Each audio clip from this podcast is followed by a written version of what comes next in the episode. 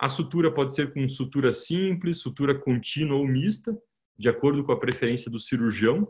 A única coisa é evitar sutura contínua em casos que o risco de vascularização é maior, né, que você pode precisar retirar seletivamente, e a contínua você tem que tirar inteira. Aqui é um vídeo de um transplante, tá? Esse é um vídeo do Rafael. Lembrar que essas complicações que podem acontecer não é um índice tão baixo, né? O Cornell Dunner Study chega a mostrar para a gente quase 40% de complicações. Isso aqui são precoces, aqui nem entra rejeição, para a gente ter uma ideia. Tá? Então, é um índice de complicações relativamente alto no transplante penetrante mesmo. Então, no pré-operatório, para a gente ter um sucesso no transplante penetrante, o sucesso do transplante penetrante ele vai começar na avaliação pré-operatória. Então, é importante a gente compreender a doença corneana, né? então, saber se é um leucoma, por exemplo, que fazendo um transplante o paciente não vai ter recidivo ou é uma distrofia né, que de repente você faz um transplante e depois de 5, 6, 7 anos pode recidivar. Né? Então é importante você compreender a doença que você está lidando e passar isso para o paciente também.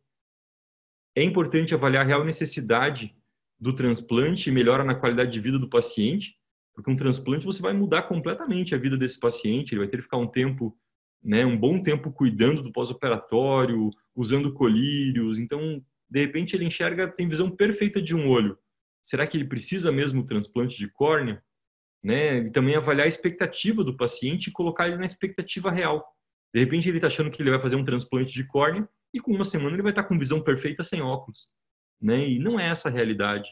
Então a gente tem que explicar tudo para o paciente, como que é o pós-operatório, as possíveis complicações, e é importante isso para ele saber o que esperar, né? Para ele não ficar chateado com você se, se ele não tiver aquele resultado que ele imaginava que seria.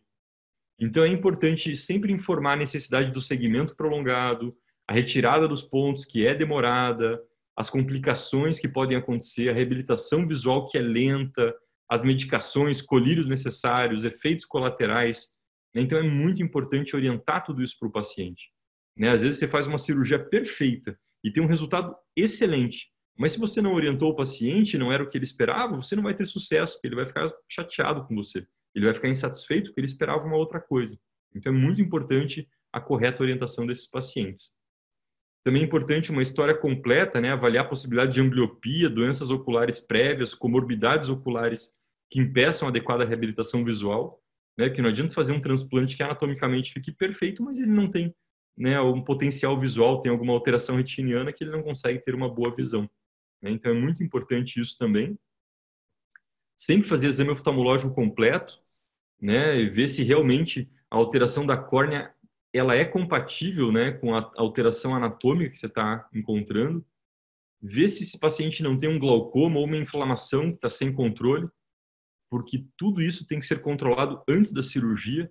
Né? Então, sempre estabilizar superfície ocular, qualquer processo inflamatório, inclusive alergias, e também ter um glaucoma controlado e pressão intraocular controlado antes da cirurgia. Porque se isso não tiver controlado, piora o prognóstico do transplante e vão influenciar também na decisão da indicação. Tá? E também, claro, uma avaliação clínica e risco cirúrgico adequado. Né? Você não vai colocar um paciente em risco de vida, às vezes, se ele enxerga bem de um olho, só precisa transplante de um outro olho, se ele tiver aí algum risco cirúrgico muito elevado. E quanto à técnica cirúrgica, né? então, para a gente ter sucesso no transplante penetrante, começa com uma avaliação pré-operatória e uma orientação pré-operatória adequada, mas também, claro, vai passar pela técnica cirúrgica adequada. Quanto à anestesia, a gente pode fazer com anestesia geral, pode ser feito com bloqueio retro ou peribulbar ou até com uma anestesia subtenoniana. Você pode fazer tópica com subtenoniana, se fizer uma subtenoniana adequada, claro, né? E o que é muito importante é evitar a pressão positiva, tá? Então isso é super importante, né? Principalmente no bloqueio, né? Então, você pode fazer posição anti-Trendelenburg, aquela massagem ocular, ou balão, né? aquele pezinho, se você fez um bloqueio. Sempre checar o blefarostato, se ele não está apertando ali a pálpebra e fazendo aumentar a pressão intraocular no intraoperatório. E, se necessário, usar manitol, clonidina, o que você precisar. Mas, assim, antes de fazer a trepanação, primeira coisa, você vai começar a cirurgia, faz uma bidigital, vê se a pressão está adequada né? Porque se você fizer uma trepanação com a pressão intraocular elevada, pode levar aí expulsão de cristalino, vítreo ou até uma expulsiva. Né? Então é bem importante avaliar bem isso antes de trepanar e começar a cirurgia. A trepanação, a gente sempre faz primeiro o preparo do enxerto, né? então primeiro sempre trepanar a córnea doada, né? Porque se no preparo você trepanar errado, acontecer algum problema, o olho do paciente ainda não está aberto.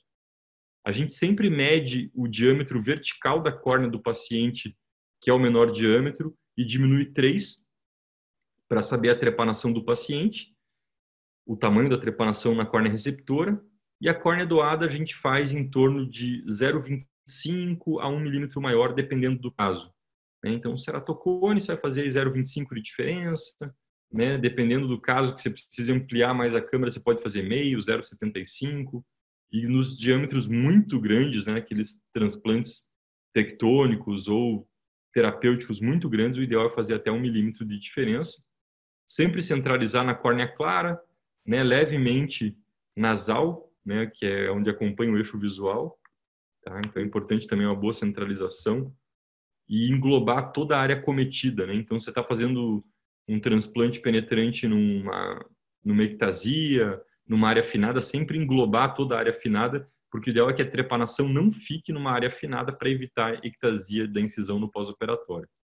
É interessante fixação do globo ocular receptor com anel de Fleringa, né, ou McNeil, ou David Siebel, algum anel de fixação para prevenir colapso escleral, prolapso de íris cristalino e vítreo. Então, ele ajuda a manter o globo mais estável, principalmente nas crianças afásicos, pseudofásicos, nas tríplices e tectônicos. Então, esses aqui são os, os casos de maior risco de colapso e prolapso, né?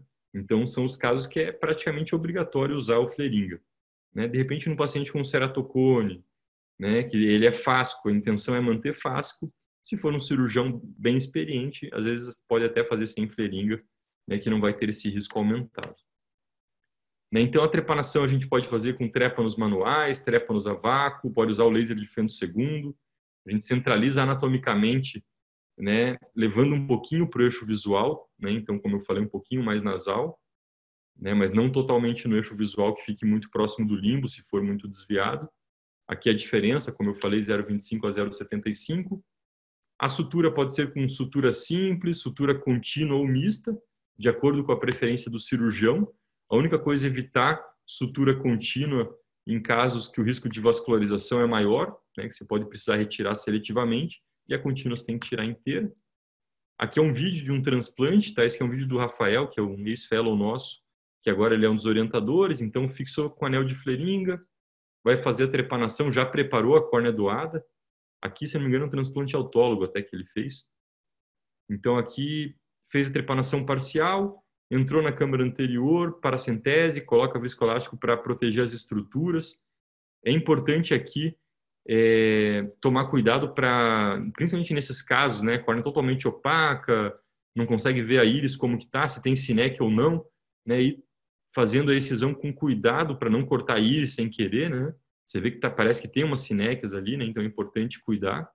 Aí ele está fazendo a sinequiálise. Então o ideal é sempre reconstruir o segmento anterior o máximo que você puder.